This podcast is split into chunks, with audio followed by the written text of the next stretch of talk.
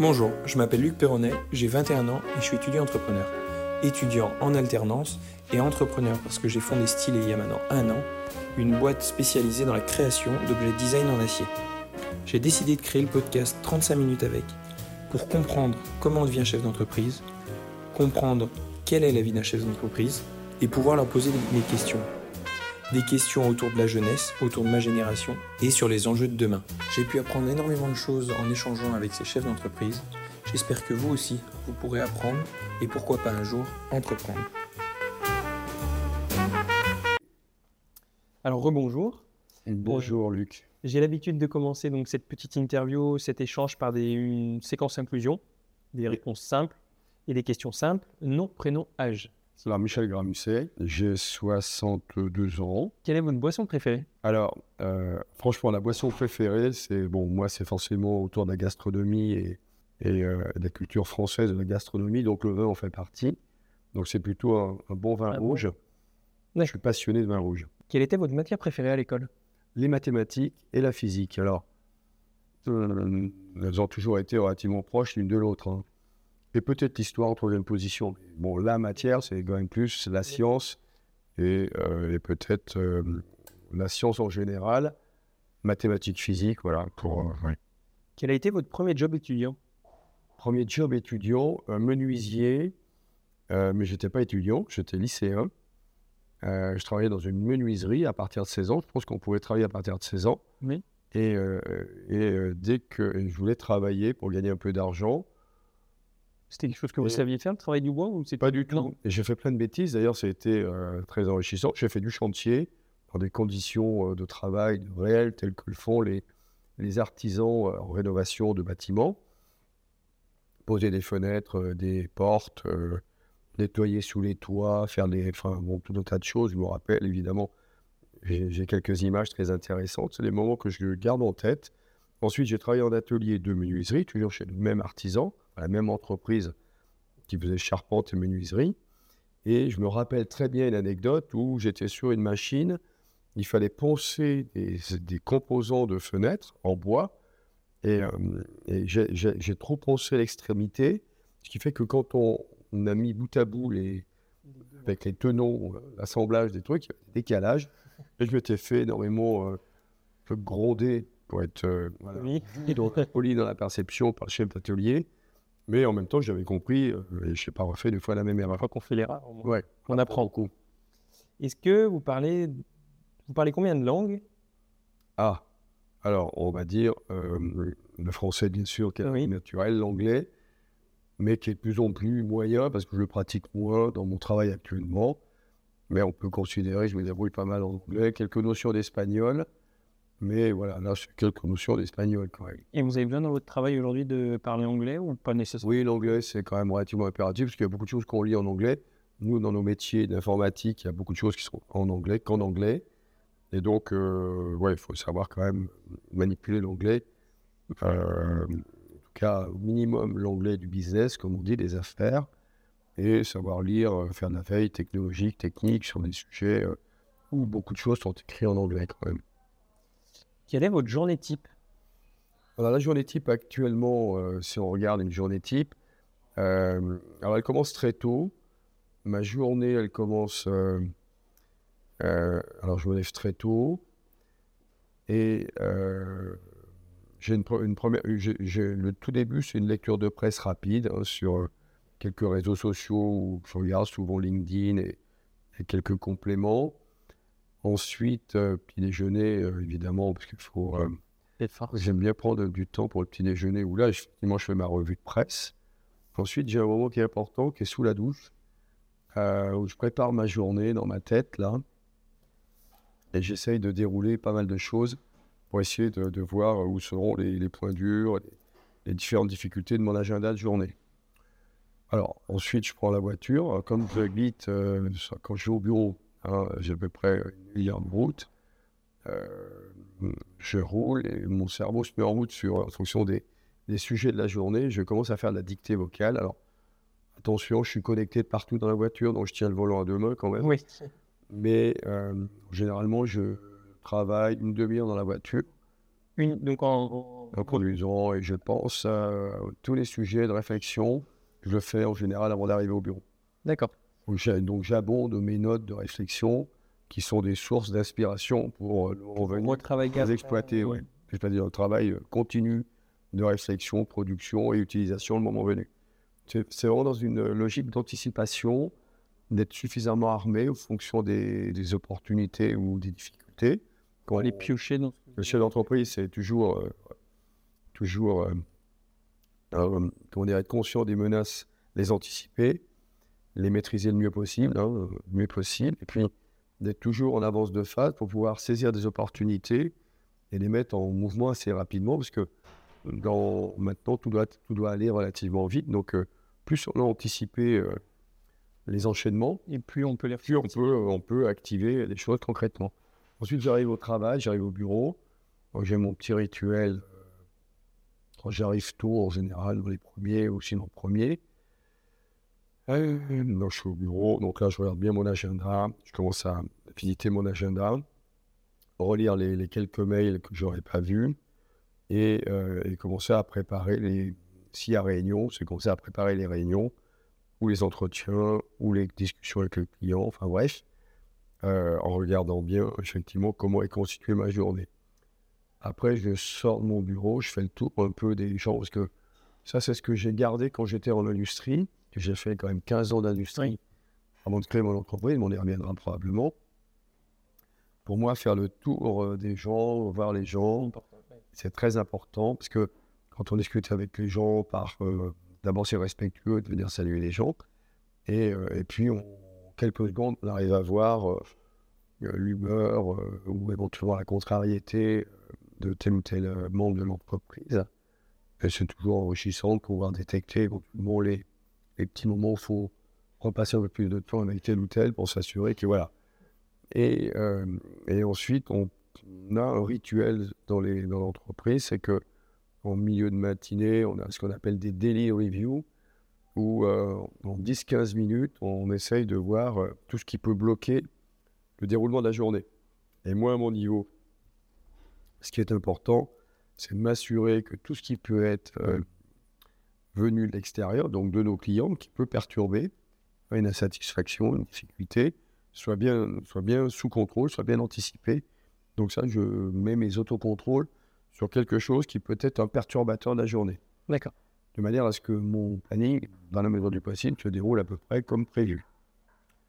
Et puis après, les agendas se déroulent, etc. Alors, entre réunions, entretiens, réflexion sur les dossiers, bon, déjeuner de travail. Souvent, ce déjeuner de travail chez. Euh, moi, j'aime bien déjeuner, faire ma pause midi, malgré tout, euh, où il y a. Prendre du temps. On prend du temps, oui. J'aime bien être dans un lieu euh, sympathique, euh, être. Euh, moi, je suis pas du genre à prendre le sandwich en même temps du etc. Prendre le temps de manger. Voilà, je prends le temps quand même de faire une pause qui peut être courte, moi qui n'est pas très longue, mais malgré tout, qui est un moment de, de ressourcement. Il m'arrive de faire une micro-sieste après le repas. Ça peut être source de récupération. Hein. J'ai l'impression que votre matinée, elle dure déjà une journée. Non, mais je suis capable. mais je pense. C'est impressionnant parce que. C'est des, ouais, c'est des éléments euh, que je donne parce que c'est vraiment. Alors, euh, c'est peut-être un peu euh, lié à mon mode de fonctionnement. Mais il y a déjà des choses que vous avez parlé que j'aimerais mettre en place. Je me dis, ah, ça. Ouais, ouais, ouais. Donc, ça, ça peut être intéressant de savoir, de se repérer dans le moment où on a besoin de récupérer. Alors, je le recommande notamment pour les gens qui qui roulent beaucoup, etc., qui peuvent. Il ne faut pas surestimer son niveau de fatigue. Et par moments, s'arrêter. Alors, quand on est au bureau, on peut s'arrêter aussi. Et moi, j'arrive à, à m'isoler et de faire euh, trois minutes de micro-sieste, c'est suffisant. D'accord. Je prends un truc dans la main, là, euh, je me lâche et je suis capable de m'endormir euh, pratiquement instantanément. ça tombe, et quand ça tombe, je... alors ça, c'était une technique qui est très connue. C'est, alors, ce fut un grand chef d'entreprise euh, qui, qui, a médiatisé cette technique de micro-sieste. Et lui, il le faisait plusieurs fois par. Euh, il le faisait plusieurs fois dans la journée, sur un agenda très, très large aussi, très intensif. C'est l'ancien président de Renault Nissan. Hein. Euh, et c'était connu. Hein. Il, a, il, a, clé. Et moi, je le mets en pratique, non pas parce que lui le faisait, mais je fais- je- j'ai cette capacité à m'endormir, euh, si j'en ai besoin évidemment, euh, et de récupérer très vite. Donc euh, voilà, donc euh, la journée se déroule à peu près sur ce, ce type de, de mode de fonctionnement. Et le, et le soir, vous essayez de finir vers quelle Ouais, heure? Vous avez un maximum Ah ouais, alors je- euh, le soir, c'est bon, c'est plutôt vers 19h que ça se termine. Et là, de nouveau, euh, je termine en ayant toujours un regard sur ma feuille de route le lendemain, Mhm. euh, mémoriser euh, au moins le lendemain, et de voir à peu près les, les points clés du lendemain, de manière à avoir cette sécurité de maîtrise Oui. de l'exécution du lendemain. Et euh, vous me parlez beaucoup du, vous, vous me parlez beaucoup à l'échelle de la journée. Du coup, j'ai l'impression que c'est très court terme. Non. Est-ce que, juste, Ouais. parce que justement, vous- Alors la question, c'était, c'était ta question. oui, bien sûr, bien sûr. C'était au niveau de la journée. type, hein Mais est-ce que quand vous réfléchissez, euh, Ouais. bah, par exemple, sous, sous la douche, vous réfléchissez à l'échelle de la journée que vous, réfléchissez Ouais. en général, dans sa globalité Vous réfléchissez à. Sous la douche, je peux partir à peu près euh, du De- court, moyen, très long terme. D'accord, ok, vous passez. Souvent, la douche, c'est de la. Alors, parfois, je peux visualiser ma journée, ça peut être ça. D'autres fois, je peux partir dans des réflexions sur l'innovation. Moi, je suis quand même euh, très tourné vers l'innovation. Et, euh, voilà, effectivement, ça peut être de l'innovation sur ce qu'on fait, hein, sur nos marchés, euh, pour nos clients. Ça peut être de l'innovation organisationnelle aussi. C'est une, autre forme d'innovation. Donc, mais c'est, ça peut être donc court, très court, le jour même. Ça peut être étalé un peu plus dans le temps. D'accord. J'ai toujours effectivement des piles de trucs qui conditionnent euh, les 3 à 5 ans qui viennent. D'accord. Euh, quand vous. euh, c'est quelque chose que j'aimerais mettre en place. Quand vous vous enregistrez sur les idées que vous avez, ou est-ce que derrière vous prenez toujours un temps pour les retravailler, trier, ou c'est uniquement le moment voulu où vous dites Ah, ça j'en ai besoin? Ouais. Alors, j'ai, j'ai beaucoup, beaucoup, beaucoup travaillé des réflexions prises de notes sur ce que j'appelle des cartes mentales Mhm. qui permettent, alors des schémas heuristiques en fait, qui sont des éléments qui permettent de structurer euh, sa pensée et surtout quand on doit revenir dessus, même euh, quelques mois, années après, je reprends des cartes que- qui datent fort longtemps, je les regarde, j'imprime immédiatement et mon cerveau se connecte tout de suite et je peux animer euh, la réunion avec ou la discussion. Enfin, et ré- voilà. avec ce que vous avez. Exactement. Donc ça permet quand même de raccrocher. C'est un peu ça que je j'ai beaucoup prat- pratiqué depuis plus de 20 ans les cartes heuristiques. hein. C'est un outil qui est extrêmement simple à pratiquer, qui est ultra puissant pour structurer sa pensée ou même prendre des notes en discussion avec des gens ou des clients ou des collaborateurs sur des, des réflexions, des créations de produits, etc. Donc effectivement, ça c'est mon élément un peu le plus structurant. Et puis les outils évoluent. Maintenant, on a des, outils là en ligne qui sont quand même pas mal. On a l'IA, on peut. Bon bref, je me rends compte qu'on arrive dans une ère où moi la manière dont je travaille peut être encore largement amplifiée, peut être, comment dire suramplifiée en fait par euh, des capacités rédactionnelles nourries sur des réflexions très vite euh, se transformant en quelque chose de, de très très bien construit et pouvant euh, donc euh, accélérer la mise en œuvre, travailler avec les équipes, euh, etc., ou les, par- ou les clients, ou les, ou les partenaires. Et effectivement, on peut aller beaucoup plus loin dans la, dans la production intellectuelle avec maintenant les technologies innovantes qui sont, euh, qu'il faut apprendre à manipuler, évidemment, Bien sûr. mais qui sont des, des leviers euh, d'efficacité. Et, là, on est dans, dans le rôle du dirigeant, hein, donc euh, c'est prépondérant de, ne pas être ringardisé par la technologie, hein, de ne pas la voir comme étant une menace, mais euh, au contraire comme une opportunité de monter en compétence et de concentrer son énergie sur les éléments qui sont les plus puissants ancrés dans le personnage et de s'apesantir, euh, en tout cas, de pas perdre de temps pour des éléments qui sont moins à plus faible valeur ajoutée. D'accord.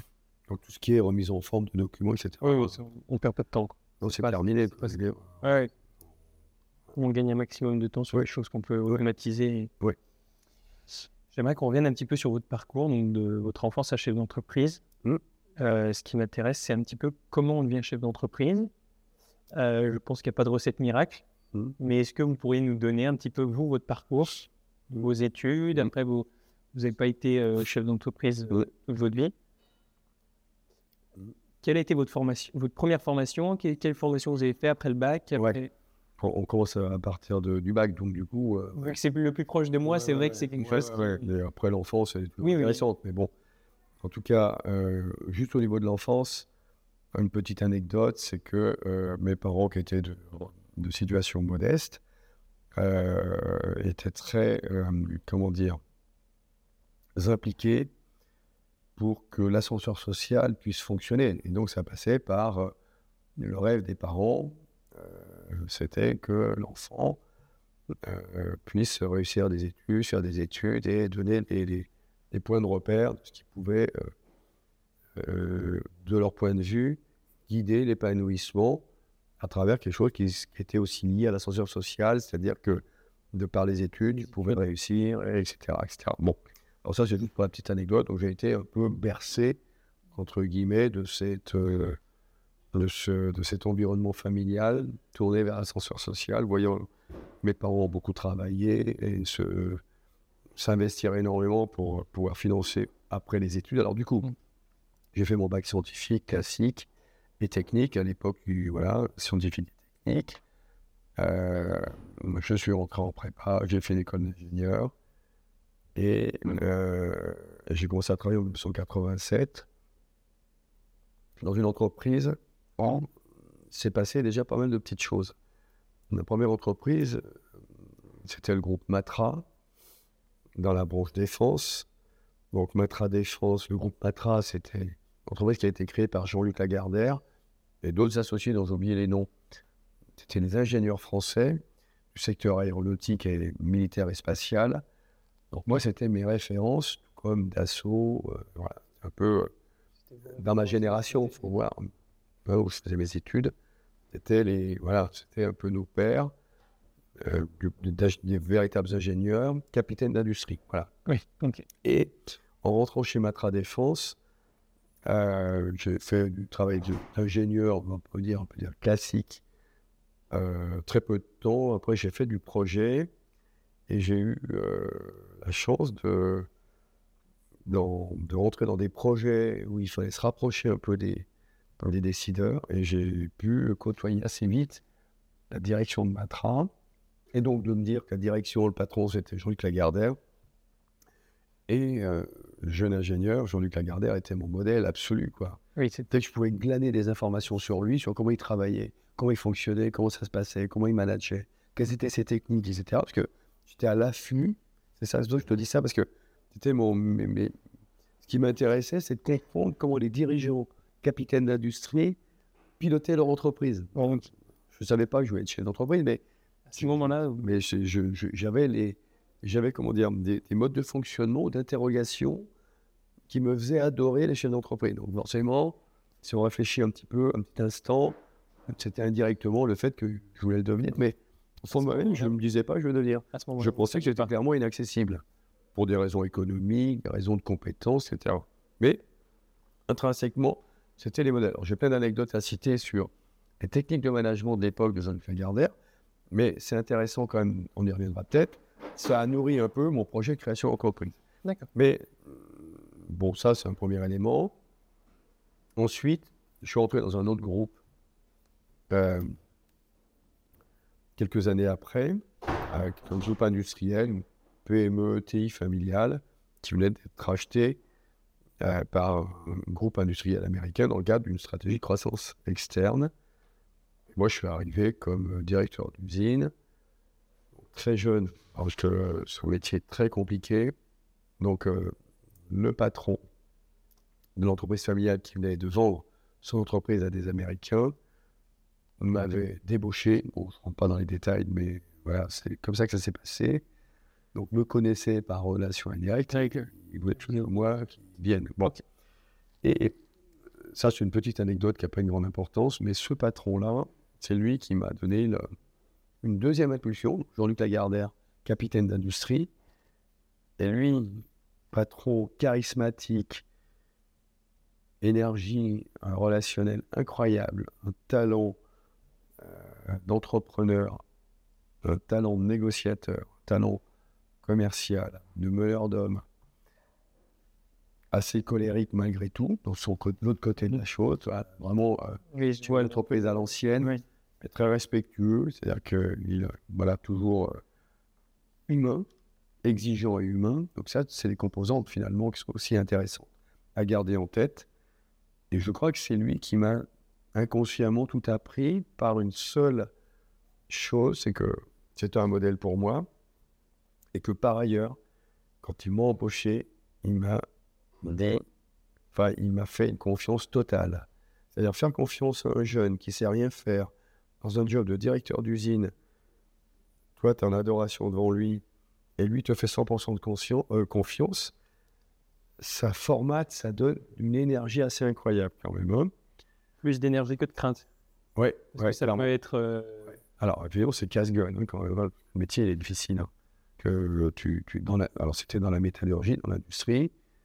Euh, pardon. Et donc, euh, mais néanmoins, je pense que ça m'a donné euh, toute cette énergie.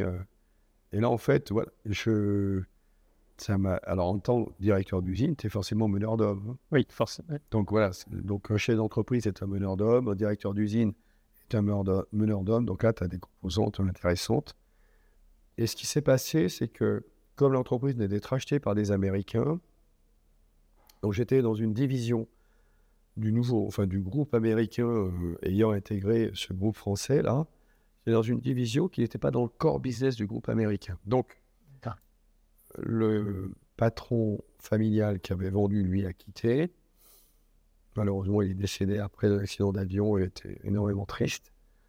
Euh, il a quitté 4-5 ans peut-être 3-4 ans, ouais, 4 ans. Et moi, je me suis retrouvé en prise directe avec les actionnaires dans une division qui n'était pas dans le core business du groupe. Et donc, très vite, j'ai franchi toutes les responsabilités euh, de cette division, en étant euh, en autonomie complète, mais rapportant à des actionnaires. D'accord. Où tu avais euh, un reporting trimestriel qui est, renvoyé aux actionnaires quoi, directement. C'est un modèle qui est hyper exigeant parce que si tu ne tiens pas tes engagements, tu sautes. Oui, c'est ça. Bon, voilà, c'est très simple. C'est une méthode très pratique. Très, et moi, j'étais très exposé, de nouveau très jeune. Euh, et j'ai fait ça pendant 12-13 ans. Euh, mais finalement, c'était la conclusion de ce que je disais tout à l'heure, c'est que mes premières intuitions dans mes repérages, Jean-Luc Lagardère euh, du groupe Matra, Matra oui. Ensuite, mon adoration sur un capitaine d'industrie familiale qui venait de vendre à des actionnaires me faisant confiance. C'était mon modèle. J'ai réussi à tenir pendant 12 ans dans un groupe coté en bourse en autonomie complète. En fait, j'étais chez une entreprise sans le savoir. Sans le savoir. Parce qu'à ce moment-là, vous ne disiez pas. Euh, moi, voilà, j'avais une autonomie totale. Et euh, donc, donc, en quittant le groupe, donc, un peu. voilà, j'ai quitté le groupe. Donc, j'ai quitté le groupe fin 2002. Oui. Alors, je ne rentre pas dans les circonstances de pourquoi j'ai quitté le groupe. En fait, si, j'ai quitté le groupe après avoir eu une proposition euh, du président de Valmont, c'était le groupe Valmont Industrie, où j'étais, qui me dit bah, écoute, tu diriges cette entreprise en autonomie, tu as de très bons résultats. Nous, on s'en occupe pas. Mais c'est pas dans le corps business. Écoute, et je ne rachèterai pas.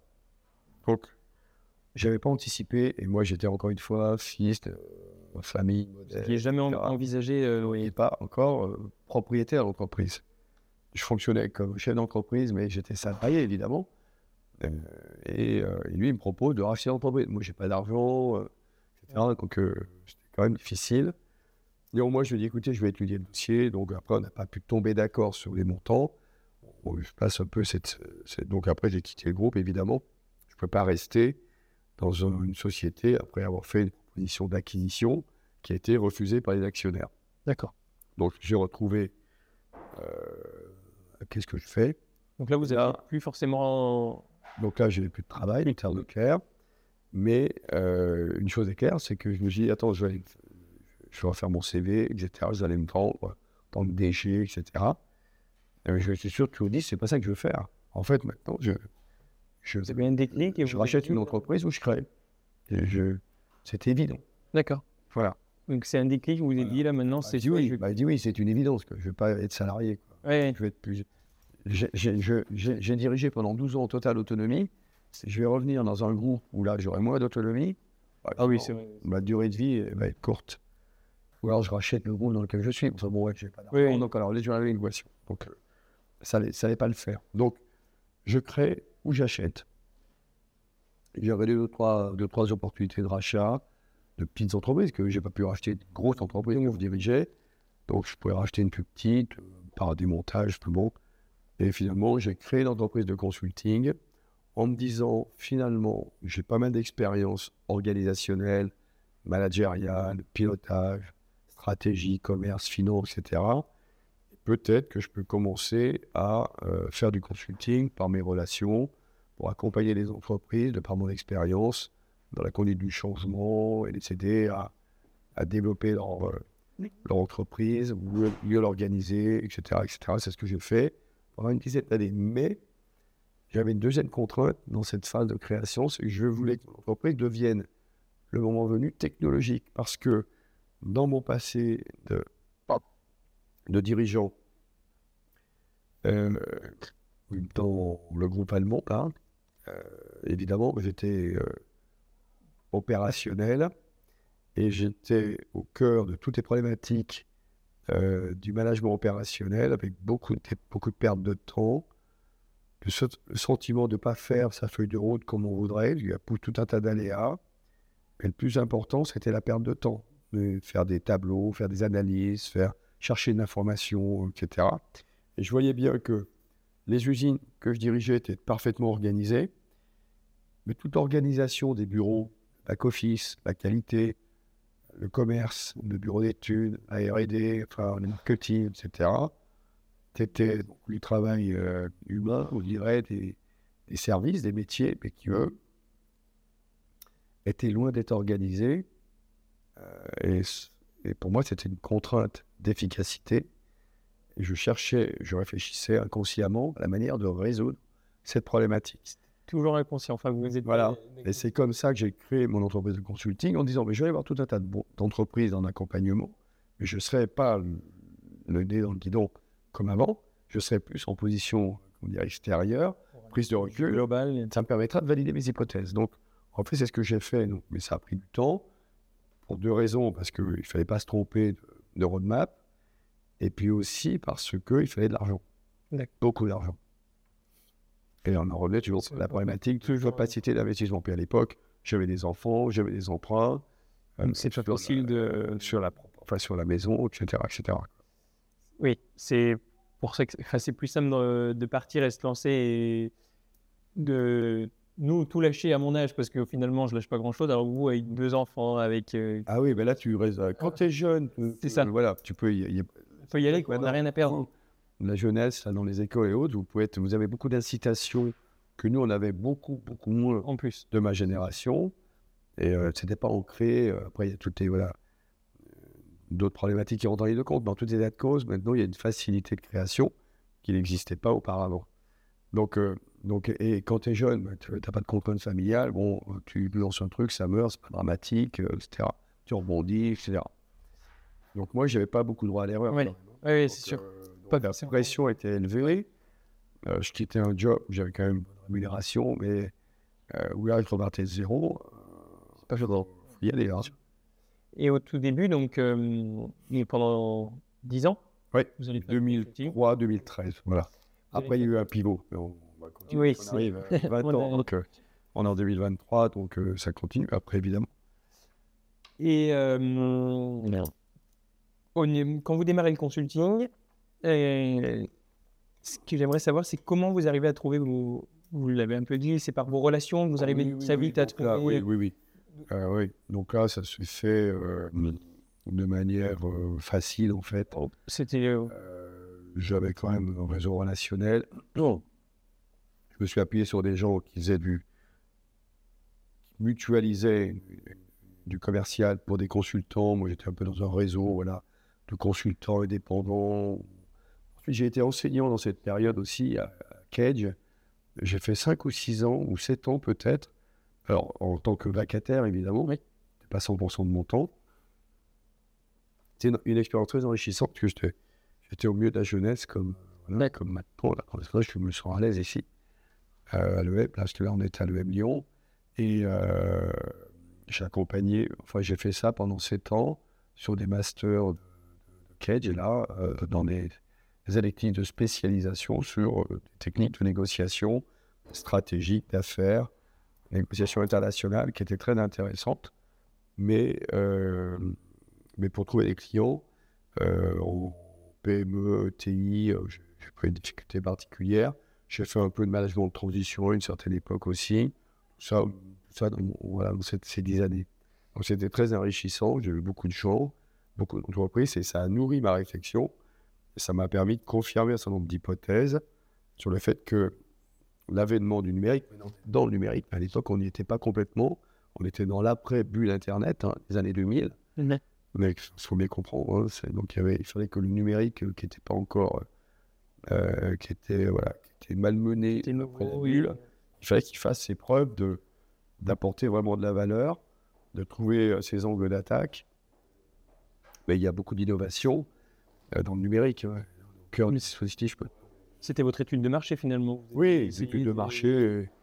Mais j'étais, enfin moi je suis passionné d'industrie, hein, c'est clair c'est vraiment euh, quelque chose qui est ancré, ma, ma raison d'être, moi, du quotidien, euh, un complément de ma famille, c'est euh, qu'est-ce que je peux faire pour améliorer les PME, ETI familiales dans leur dispositif d'organisation, en ayant des solutions et des méthodologies d'accompagnement qui soient pragmatiques, qui leur permettent d'avancer vite et, durablement pour être très performant. D'accord. Et en étant ingénieur, comment vous avez, en partant d'une formation d'ingénieur, comment vous avez acquis toutes ces compétences? Vous parlez de relations, euh, de commerce, de négoce. C'est sur, sur, le terrain c'est... Alors, le management, on va dire un peu le management, le commerce, une relation. Alors, tout d'abord ça, on l'apprend pas à l'école. Oui. Enfin, on peut apprendre quelques... Alors, nous avons une école de management, on va apprendre un peu plus, mais c'est quelque chose qu'on apprend tout au long de sa vie. Enfin, de manière générale, euh, il faut être, faut être euh, comment dire, la réalité, c'est qu'on apprend tout au long de la vie. Hein. Alors, je pense que c'est bien d'avoir des socles de, connaissances, euh, de savoir-faire, à travers les écoles, les formations initiales, etc. Donc, ça donne effectivement un certain nombre de, de bases qui sont très importantes.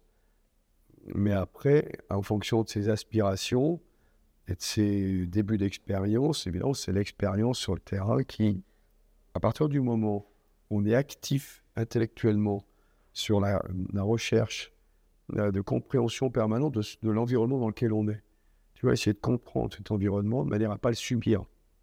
Moi, je pense que la caractéristique profonde que j'ai en moi, c'est cette espèce d'obsession de ne pas vouloir subir vouloir maîtriser. maîtriser. Donc, euh, donc je suis très malheureux quand je sens que je ne vais pas maîtriser un truc. Ouais. Alors, comme je l'anticipe, je vais commencer à rechercher, acheter des bouquins, euh, et alors je lis énormément. D'accord.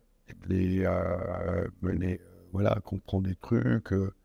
Après, je commence à avoir un peu le schéma directeur dans ma tête et, et les de mieux comprendre le, sujet. Donc, je pense que ça, c'est, alors que ce soit les techniques de vente, la manière dont travail relationnellement avec les équipes, euh, notre alors, quand j'étais dans l'industrie, notamment dans le groupe Valmont, ce qui était caractéristique intéressante, c'est que, surtout quand on dirige des entreprises, pas au milieu des grandes villes, mais dans les, provinces françaises, là, comme c'est quand même la majorité, euh, le turnover des, des effectifs n'est pas très important.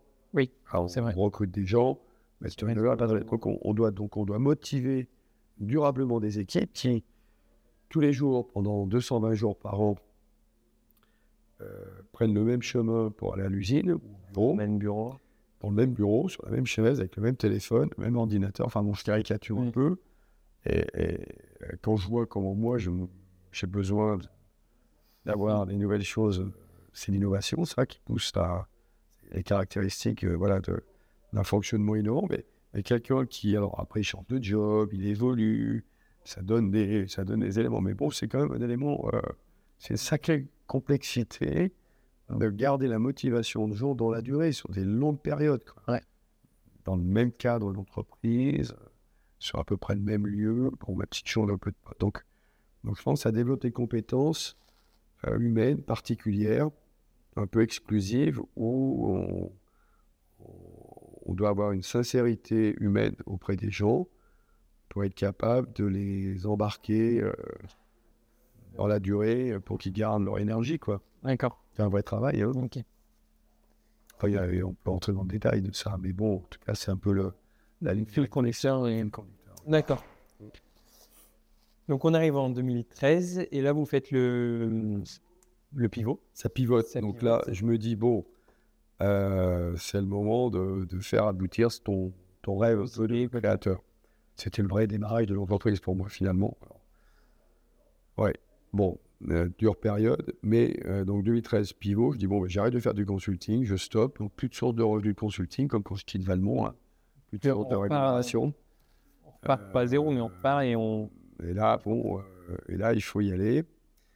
Donc, euh, on fait une levée de fonds minoritaire, enfin, une petite levée de fonds en proportion des investissements qui étaient quand même très faibles. Enfin bon, en tout cas, ça donne un petit peu d'oxygène financier, parce qu'à ce moment-là, quand tu dois investir lourdement, euh, bah, les banquiers, euh, t'as pas de banquiers, hein, ils savent pas faire ça, ils comprennent pas, euh, c'est que du risque pour eux, donc euh, ils sont pas capables de t'accompagner, donc t'as pas d'accompagnement, tu as un peu d'argent, c'est pour ça que j'ai travaillé pendant 10 ans, quand même un peu d'argent, plus la levée de fonds, donc un peu d'effet levier malgré tout, donc on lance un programme d'innovation, enfin un programme de conception, équipe de développement.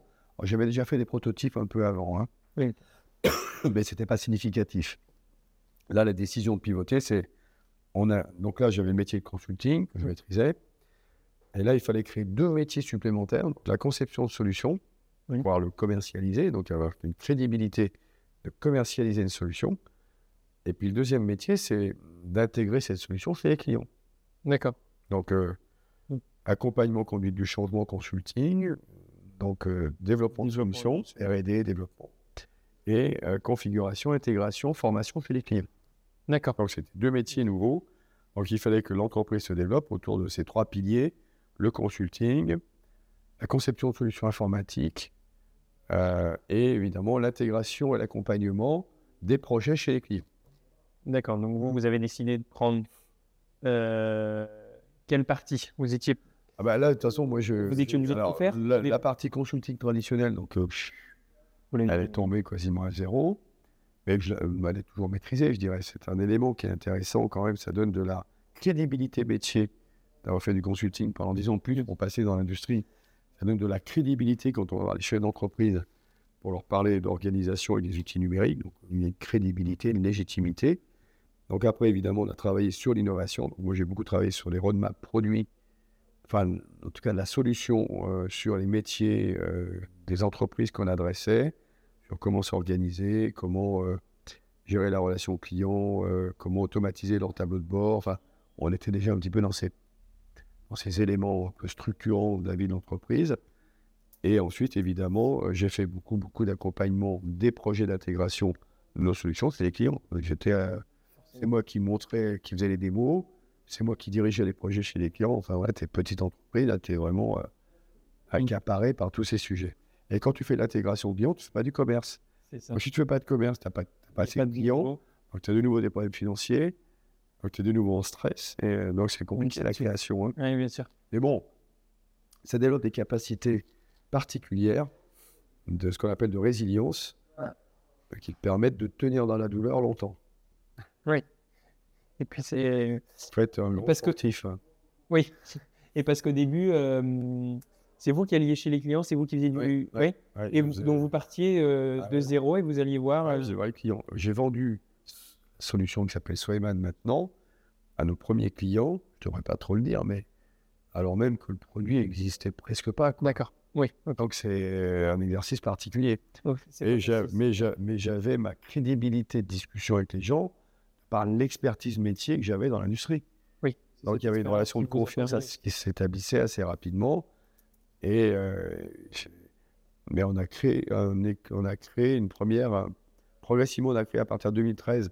Donc, on a eu des pôles clients qui sont venus, qui ont permis évidemment de donner des, de- des revenus à l'entreprise, permettant de tenir à peu près les grands équilibres et de continuer à recruter des, techniques, des développeurs, euh, et puis de permettre à l'entreprise de se développer. Donc là, on a, on a monté un plan stratégique qui était de 2013 à 2022 pour arriver à faire cette démonstration de positionnement d'une offre très particulière sur le marché des PME, de l'industrie, des plus grosses entreprises, enfin, en gros de 50 jusqu'à 1000 personnes pour situer un peu. D'accord. Et principalement sur des segments industriels, manufacturing, euh, que ce soit dans l'agroalimentaire, dans l'industrie chimique, euh, dans l'industrie euh, de la, transformation du verre, tous ces secteurs ou ou d'industrie liés au BTP, c'est les grands, les 5-6 grands segments qu'on adresse en fait. Ok. Voilà. Et au début, donc, c'est pas vous qui développez la solution. Alors moi, j'ai fait, euh, moi je faisais euh, bah, probablement le plus compliqué, c'est-à-dire le, euh, les, les- les règles d'usage de la solution qui amenaient de la valeur chez les clients Oui. et qui permettaient de faire des spécifications techniques et fonctionnelles de ce qui était ensuite à exécuter en développement. Alors là, évidemment, dans ces moments-là, on, on réfléchit sur les dernières technologies, les dernières technologies, euh, digitales qu'on va pouvoir utiliser pour euh, développer des applications sur des frameworks et, et des, euh, comment dire, et des langages qui permettent de déployer ces solutions en bout de web, comme c'était notre, euh, notre point de départ. On est parti tout de suite en full web dans nos applications. direct, vous avez directement fait du SaaS et. Alors, ça pas vraiment du ça. c'est pas. Oui, non, mais c'était ça. C'est C'était ouais, très, très vraiment, enfin, c'était vraiment le- positionné sur du développement web, donc directement diffusable par des navigateurs hein, avec euh, des data centers qui géraient toute la sécurité de fonctionnement entre l'utilisateur de la solution et évidemment la base de données qui, elle, et tous les algorithmes de traitement qui sont côté serveur, côté data center Oui. et euh, par des échanges cryptés entre les deux. Enfin bref, donc on était dans cette euh, architecture euh, matérielle et applicative qui permettait de diffuser de manière extrêmement rapide des applications où qu'on soit. Et les premiers clients que j'accompagnais avec ces dispositifs-là étaient en émerveillement euh, parce que ça leur permettait. Ah, mais je peux travailler de chez moi Ben oui, bien sûr. On Oui, c'était on, une- on parlait pas de Oui. télétravail à l'époque. Oui. Euh, Je suis pas obligé d'être connecté à l'ordinateur ou au réseau. ouais. Voilà. Ouais, oui, donc vous étiez précurseur de Oui, ces on était précurseurs. Parce qu'aujourd'hui, ça me paraît logique, mais c'est vrai qu'en fait, il y a 10 ans. euh, Ça pourrait, ouais, ouais, d'accord. bien sûr. Donc, oui, en plus de votre solution, vous aviez cette, euh, cette chose en plus d'émerveillement où on peut se dire, oh, travailler d'où on veut, euh, peu importe quand. Oui, oui, bien sûr. ordi, Mais ça a apporté des, ouais, ça a apporté des, des conditions de fonctionnement. Et peut-être le chef d'entreprise qui percevait ça se disait oui, mais moi je vais pouvoir amener de l'innovation organisationnelle dans mon entreprise. Et là, on est au cœur de la roadmap, ce que j'appelle l'impact des stratégies digitales, l'impact du digital dans, euh, sur le marché des, entreprises, et dans notre cas particulier sur le marché des PME ETI. Et donc, ça va impacter en fait leur mode d'organisation. Ça va permettre de faire de l'innovation organisationnelle pour pouvoir accompagner évidemment les équipes dans un confort de travail euh, où les technologies vont leur permettre de gagner du temps, notamment. D'accord. Mais il n'y a pas que ça. Ouais. Euh, on arrive à 45 minutes. Est-ce que vous souhaitez qu'on on arrête et qu'on reprenne ou alors on continue ou c'est comme vous préférez? On peut continuer. On peut. Cogner, ouais. Si Ouais. toi tu considères que ça va au niveau de la voix, que c'est pas. Ah, moi, c'est parfait. Euh, moi, je, je sais pas si vous le voyez, mais je suis comme un enfant. Non, non, mais ok, on se donne 15 minutes, ça te va? C'est parfait. 15-20 minutes. Comme ça, on on, peut, on peut clôturer pendant 15-20 minutes. Oui, bien sûr, on peut parler un moment de la jeunesse. Allez, ok, tu dis tu veux, voilà. Et puis, euh, donc voilà, je voulais qu'on parle un petit peu de ma génération. Oui. Euh, J'ai envie de proposer quelque chose de différent sur les réseaux sociaux. Oui. Parce que j'en ai marre qu'on ait accès à des choses, à des vendeurs de rêves, à des Oui. personnes qui nous disent que gagner de l'argent c'est facile, etc. Mm. Et donc, Oui. je veux essayer de montrer aux jeunes que, en plus, dans notre région, il y a des chefs d'entreprise impressionnants. Mm. Euh, et donc, euh, j'aimerais d'abord savoir, euh, vous, ce que vous pensez de la jeunesse, Oui. quelles sont les qualités que nous avons sur lesquelles on devrait s'appuyer, que ce soit pour notre futur métier, pour nos projets? Mm. Euh, Est-ce qu'il y a des qualités que vous détectez chez les jeunes, que ce soit dans votre entreprise, dans votre entourage? Alors, je, je, je- alors, alors, tout d'abord, moi, j'ai un regard euh, passionné sur la jeunesse. Pour des raisons. euh, Alors, d'abord, parce que je suis plus âgé, évidemment, et que, à travers la jeunesse, on, on se projette dans, dans plein de choses. Alors, d'abord, parce que j'ai des jeunes enfants, bon, ça, c'est bien sûr. Mais euh, je suis vraiment passionné, parce qu'en plus, j'ai enseigné dans les écoles. Donc, je donne du temps pour l'enseignement. Enfin, j'ai donné du temps, enfin, j'ai participé à l'enseignement, donc ça m'intéresse. Donc, ça veut dire se, se mettre. à- En plus, je suis dans une entreprise dans le secteur numérique, quand même beaucoup de jeunes. Et je me rends compte qu'effectivement, c'est pas toujours facile. Alors, je mets des bémols hein, quand même. Mais si je prends un peu de recul sur- par rapport à la question, euh, je globalement, je, je- la jeunesse que je côtoie, alors, je mets, je mets des. hein, parmi la jeunesse que je côtoie, donc à travers mes enfants et leur réseau, on est très euh, famille étendue avec nos enfants là, donc on côtoie beaucoup de leur euh, génération. Voilà. Oui. Et que tant côté Victor que côté ma fille. Euh, et à travers mon travail et les jeunes que je vois pour les recrutements, les stages, euh, je, je vois une, je- une jeunesse incroyable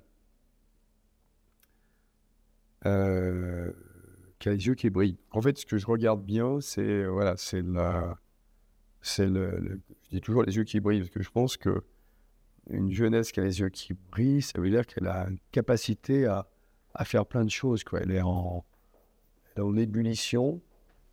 Et je voudrais euh, surtout qu'elle soit moins connectée, sur, euh, qu'elle soit moins gaffamisée, qu'elle soit moins euh, dans le côté que j'appelle un peu négatif. Des, des réseaux numériques. Ouais. Donc je voudrais qu'elle soit plus émerveillée euh, par, euh, par euh, la science, la physique, euh, la nature, enfin des choses un peu naturelles et un peu qui, qui permettent justement de comprendre le monde dans lequel on est, qui se laisse pas, qui se laisse pas porter.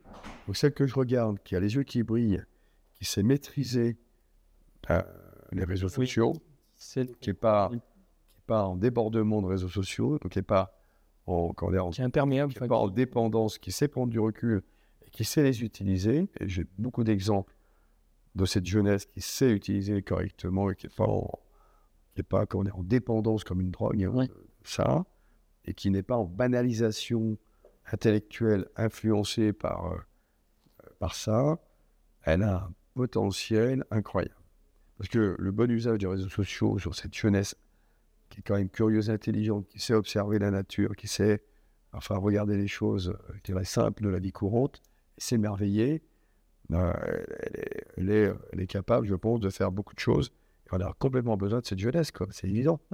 Il faut qu'elle soit une ambassadrice, parce que toute cette jeunesse n'est pas comme ça.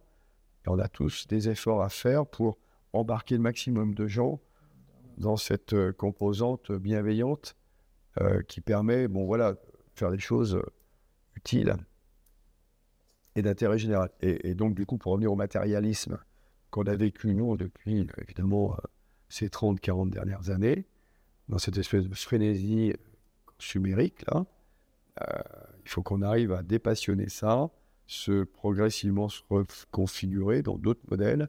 Et c'est la jeunesse qui doit porter ça. Donc, euh, il faut que cette jeunesse soit quand même suffisamment, euh, je dirais, qu'elle ait des connaissances suffisantes, des points de repère suffisants pour pouvoir se repérer et maîtriser? Et pas cesser, pas cesser de dominer, parce qu'on arrive dans une période où on a inventé euh, des choses par les technologies, notamment numériques au sens général du terme, et maintenant on parle d'IA, euh, qui est une révolution euh, très très importante, où il y a des capacités d'innovation infinies qui peuvent déboucher sur le meilleur et comme le pire. C'est ça. oui. Donc attention, c'est pour ça qu'il faut maîtriser, il faut anticiper, c'est de comprendre et pas cesser d'é- et pas cesser d'imposer le pire. Comme les réseaux sociaux, finalement. Et on a toute Ah une oui. partie géniale et une partie. Bien euh, sûr, mais les réseaux sociaux, euh, si on voulait être un peu... euh, on a euh, un usage... euh, C'est un changement d'usage. en un gros usage. Il y a une- il y a une- quand- alors moi, je fais, on, on- on travaille dans la politique RSE de l'entreprise maintenant.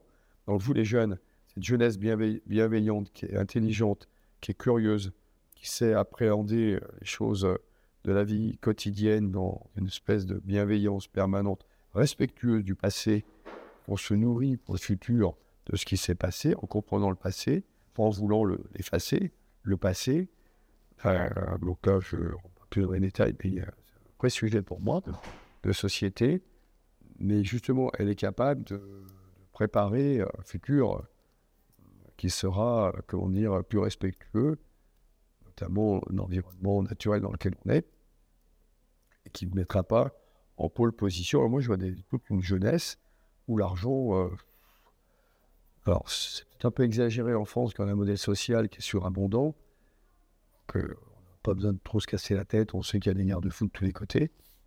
Mais malgré tout, on sent que la jeunesse n'est pas fondamentalement attirée par l'argent. Oui. Partie de la jeunesse.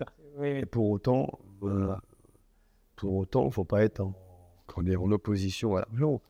Euh, il, faut, se- il faut se dire que l'argent est un élément qui, qui contribue peut-être à une forme de bonheur. Le plus important, c'est d'identifier ce qui fait que, qui nous permet de comprendre ce qu'est le bonheur dans une société. euh, où on veut s'épanouir. Oui, mais D'accord, ok.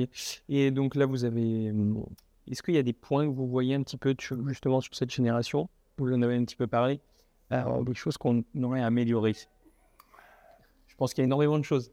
Ouais, mais bon, tout comme les. Après, alors moi, je, suis- je- alors, je pense que préalablement, il faut. Alors moi, je me situe dans le monde de l'entreprise, où qui est un écosystème incroyable, où on fait cohabiter des jeunes, des plus anciens, euh, euh, des gens qui n'ont pas trop fait d'études, avec des gens qui ont fait plus d'études, avec des gens qui, bah, qui sont managers, ou des gens qui sont euh, euh, dans, sur les machines, ou des gens qui font du code informatique. Bon, l'entreprise est un écosystème int- intéressant où on a des gens différents qui cohabitent entre eux. Alors, ce que je veux dire, c'est qu'il faut pas. euh, il faut que la jeunesse comprenne qu'elle doit être attentive aux plus anciens, comme les plus anciens doivent comprendre qu'ils doivent faire un effort pour comprendre les attentes de la jeunesse. Donc, c'est un problème, il ne faut pas faire des conflits générationnels. Essayer de comprendre. Voilà, deux. parce que les conflits générationnels euh, amènent à un moment donné à créer des, dire, des blocages, des points de rupture, des points de blocage, et euh, ça peut, dans le cadre de l'entreprise, générer des conflits, voire des conflits sociaux. Donc, euh, ça a toujours, les conflits euh, souvent étaient liés à des problèmes d'incompréhension de génération. Alors avant, c'était l'école blanc, l'école bleue. Maintenant, on peut dire on a les, euh, la génération alors Z maintenant, hein, YZ, euh, et Z qui, bah oui, euh, elle, euh, le travail, c'est un élément. Moi, dans ma génération, c'était la famille et le travail, et l'ascenseur social. Maintenant, il y a le travail, puis euh, le groupe d'appartenance dans lequel je suis, puis un peu la famille, mais un peu moins. Euh, et puis, euh, ou la famille. euh, euh, enfin voilà, donc on, on est réparti. Et puis, il y a mes réseaux, mes jeux, Oui, oui. mes, jeux sociaux, enfin mes jeux, mes jeux connectés, là, c'est, ça occupe, c'est, absolument que j'ai, voilà, j'ai, j'ai du temps pour ça. Euh, donc, euh, mon équilibre est fait sur plein de, beaucoup plus de Point. points qu'avant. Ouais.